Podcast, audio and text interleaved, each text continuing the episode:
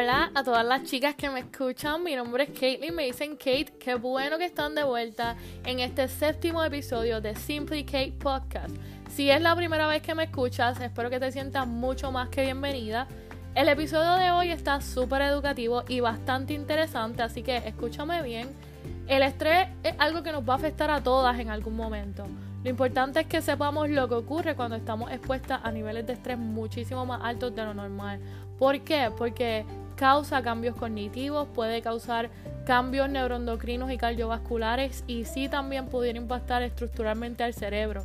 Así que en estos 15 minutos prepárate para aprender muchísimo sobre el estrés enfocado en mujeres y llévate de aquí esas 10 ideas que tengo para ti para que bajemos esos niveles de estrés innecesarios.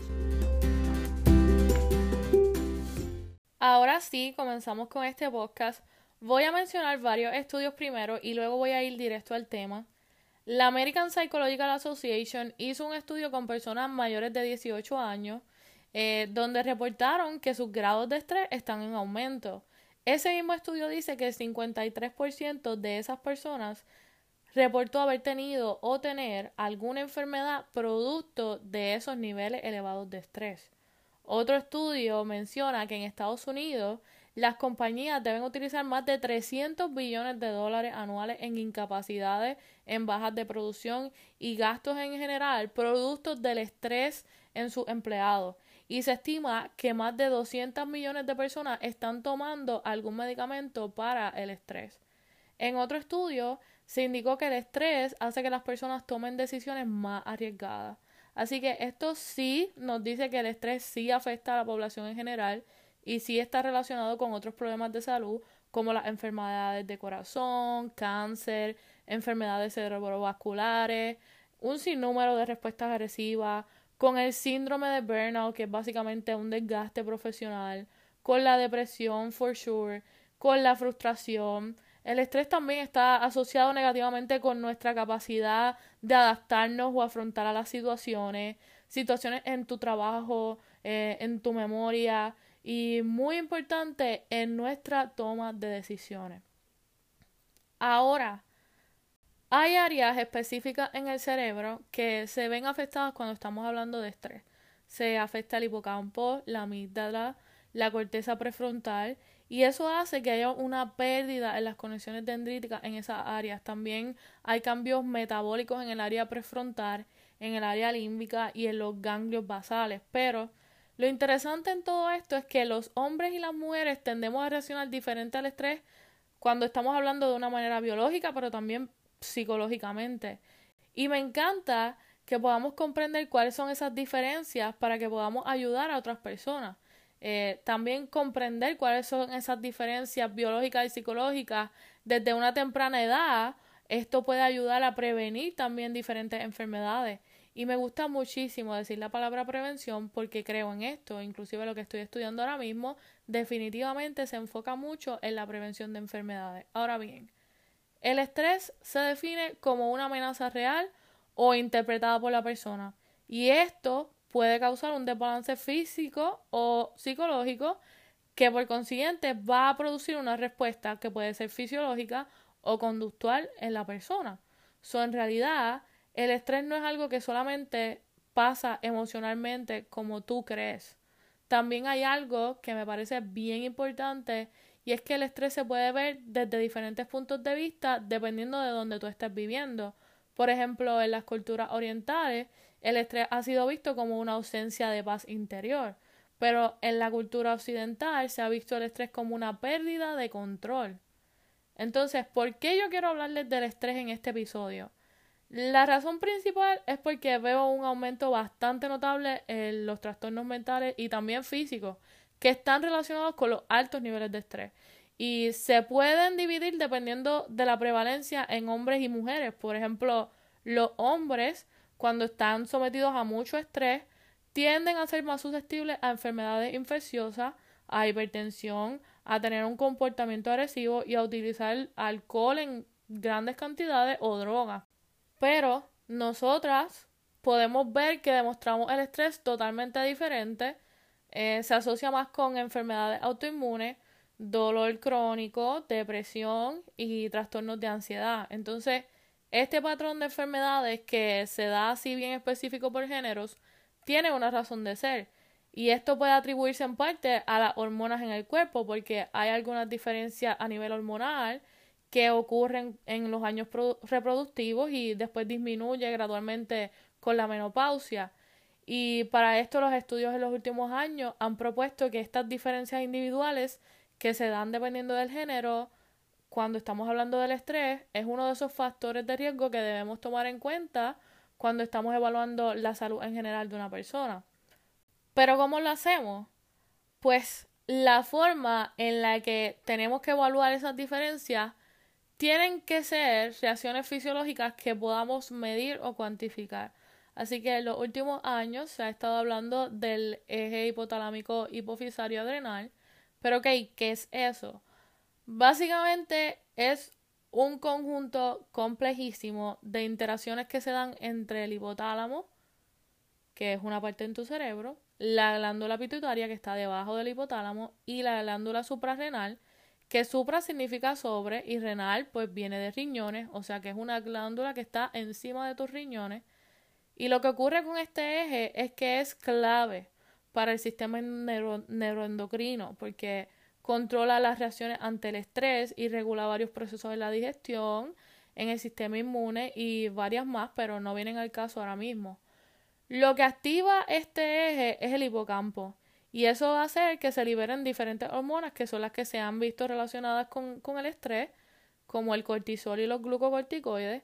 Y entonces lo que pasa es que se liberan estas hormonas, el hipocampo se inhibe, es como decir que está trabajando pero está trabajando menos. Y cuando eso pasa, se limita la capacidad del hipocampo para bajar las revoluciones, como yo le digo, de estas eh, hormonas, lo que entonces provoca que esas hormonas estén mucho más tiempo en el sistema nervioso porque no hay quien las controle. En el caso de los hombres se ha visto una mayor respuesta en este eje ante los estresores psicosociales como hablar en público. Y también hay una influencia mayor del sistema nervioso simpático que es el que eleva la frecuencia cardíaca y la presión arterial. Así que la patogénesis de las enfermedades cardiovasculares, la agresión y la supresión del sistema inmune en los hombres probablemente estén influenciados por esta mayor capacidad de respuesta de este eje hipotalámico pituitario adrenal y el sistema simpático. Pero vamos a hablar ahora sobre nosotras las mujeres. Y escucha bien, hay una hormona que es producida por la glándula suprarrenal, que ya la mencioné, y se llama cortisol. Y en realidad esto es un poco más de lo mismo que ya les expliqué, pero en otras palabras para que lo puedan entender. El cortisol se libera como respuesta al estrés y a un nivel bajo de glucocorticoides en la sangre. Varias de las funciones de esta hormona son incrementar el nivel de azúcar en la sangre, suprimir el sistema inmunológico y ayuda en los procesos metabólicos y también disminuye la, la formación de hueso. Nosotras, a lo largo de nuestro ciclo menstrual, tenemos una fluctuación de hormonas femeninas que disminuyen la respuesta simpático-adrenal y la de este eje. Y esto hace que esa retroalimentación de cortisol en el cerebro se disminuya y que haya una respuesta tardía al estrés. Por eso hay diferentes estudios que apuntan que la depresión pudiera ser mayor en mujeres debido a estas diferencias neuroendocrinas que se dan.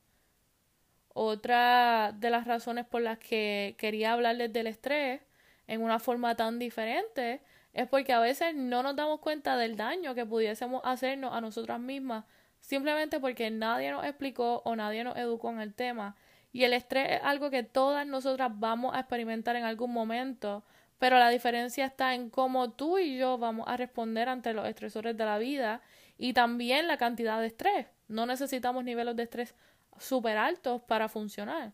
Y aquí quiero decirte que tu cerebro vino programado para sobrevivir, pero no vino programado para ser feliz, no vino programado para vivir en armonía, no vino programado para vivir en paz. Todo esto es aparte y es algo que tú tienes que trabajar para sentirlo y para poder vivirlo. Porque si ahora mismo a ti te llaman y te dan esa noticia que tú no estabas esperando, tu cuerpo y tu cerebro se van a quedar en shock en, por un momento. Y vas a reaccionar, claro que vas a reaccionar. Lo que yo no sé es cómo.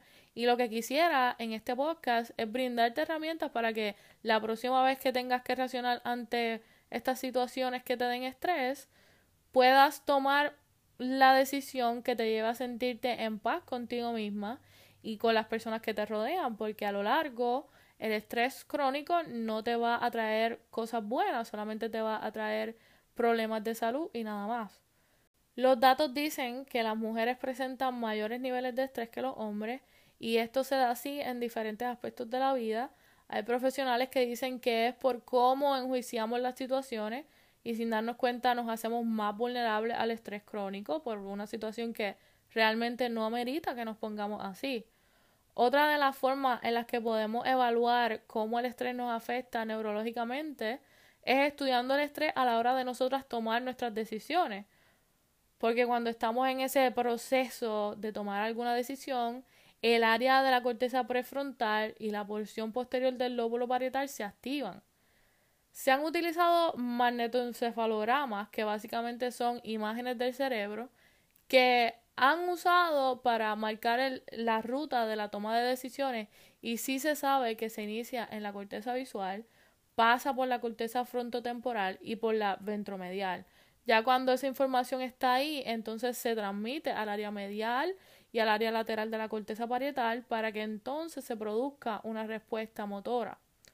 Y algo bastante interesante de todo esto es que esa respuesta que se produce siempre va a tomar en cuenta tus decisiones pasadas y las consecuencias de esas decisiones. Así que tú no tomas tus decisiones solamente por tomarlas y ya. La realidad es que tu cerebro es como una computadora y todo lo guarda y lo usa a tu favor o en tu contra.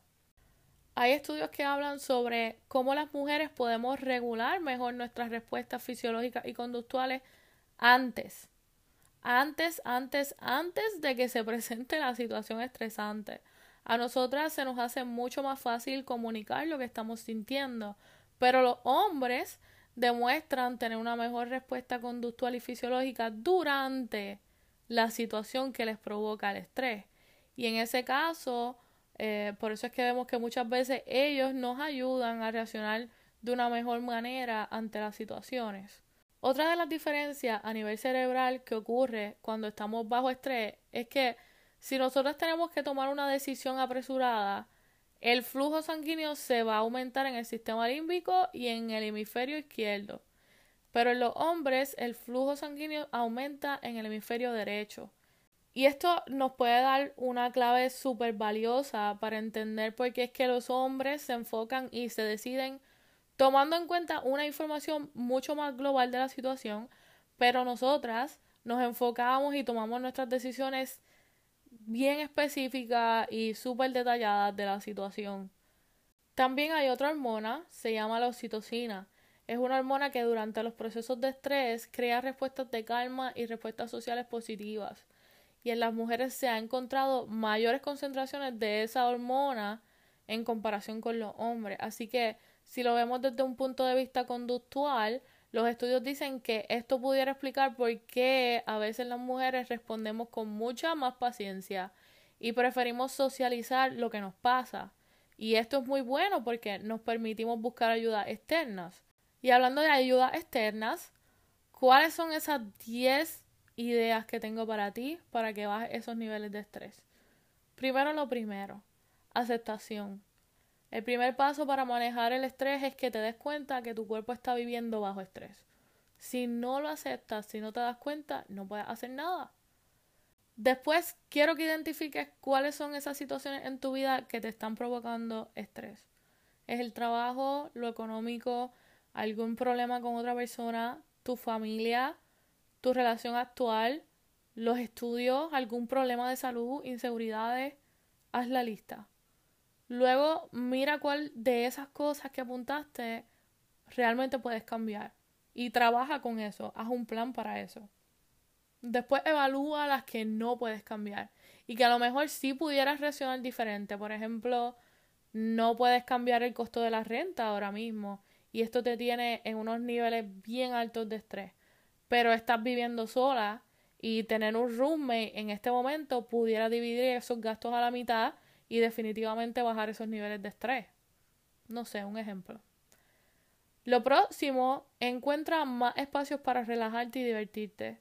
Si hacer ejercicio te relaja y te ayuda a descansar mejor, hazlo. Hazlo más veces. A mí me relaja mucho caminar viendo la naturaleza porque me encanta. Yo creo que es la forma más detallista de la vida para recordarme que tengo un orden y que todo tiene un orden. Y si eso no te gusta, intenta yoga, intenta ejercicios de respiración o lo que tú quieras. Número 6. Escucha música o toca un instrumento. La música es bien poderosa cuando queremos relajarnos, así que úsala a tu favor. Aprende a decir que no. Muchas de las veces podemos evitarnos un mal rato si simplemente decimos que no. No tienes que hacer compromisos que realmente no quieres o no puedes. No lo hagas y ya. Número 8. Conecta con la gente. No excluyas tu vida social por los problemas que te están pasando. Las personas que estás ignorando, a lo mejor puede que tengan el potencial de sorprenderte para bien. Yo sé que muchas veces nos aislamos de, de todo nuestro alrededor pensando que eso nos va a ayudar o nos va a proteger, pero realmente nos estamos haciendo más daño porque tú no te vas a decir cosas diferentes a las que ya te has dicho. Y cada mente es un mundo aparte, cada persona es diferente. Y en momentos de estrés pudiera ser bueno escuchar a alguien más, a lo mejor esa persona te ayuda a ver las cosas de una mejor manera. Y también cuando nosotros hablamos, cuando nosotras expresamos con otras personas lo que nos está pasando, hay un proceso a nivel neuronal que pudiera ser bien beneficioso y bien positivo para tu cerebro. Y otro detallito bien importante que les quería compartir es cambiar de perspectiva. Tenemos que reprogramar ese cerebro, tenemos que reprogramar esos pensamientos. Y qué bueno sería si pudieras comenzar a implementar más compasión contigo misma. Qué bueno sería si pudieras salir adelante, porque así te lo propones y así lo logras. De verdad, nada me ha ayudado más en este momento de mi vida que ser más agradecida. Y yo sé que eso es algo que tú también puedes hacer desde ya. Y por último, que te cuides. Quiero decirte que te cuides y que te ames. Que cojas las cosas con calma. Que sepas que vivimos un día a la vez. Que lo entiendas y que de verdad te lo vivas. Que te tranquilices. Busca ayuda si, si la necesitas. Si crees que las cosas ya se te fueron de control. Busca ayuda y escríbeme si crees que puedo ayudarte en algo o de alguna forma. Y de verdad, lo último, lo último, lo último, te lo digo de corazón, valora tu vida.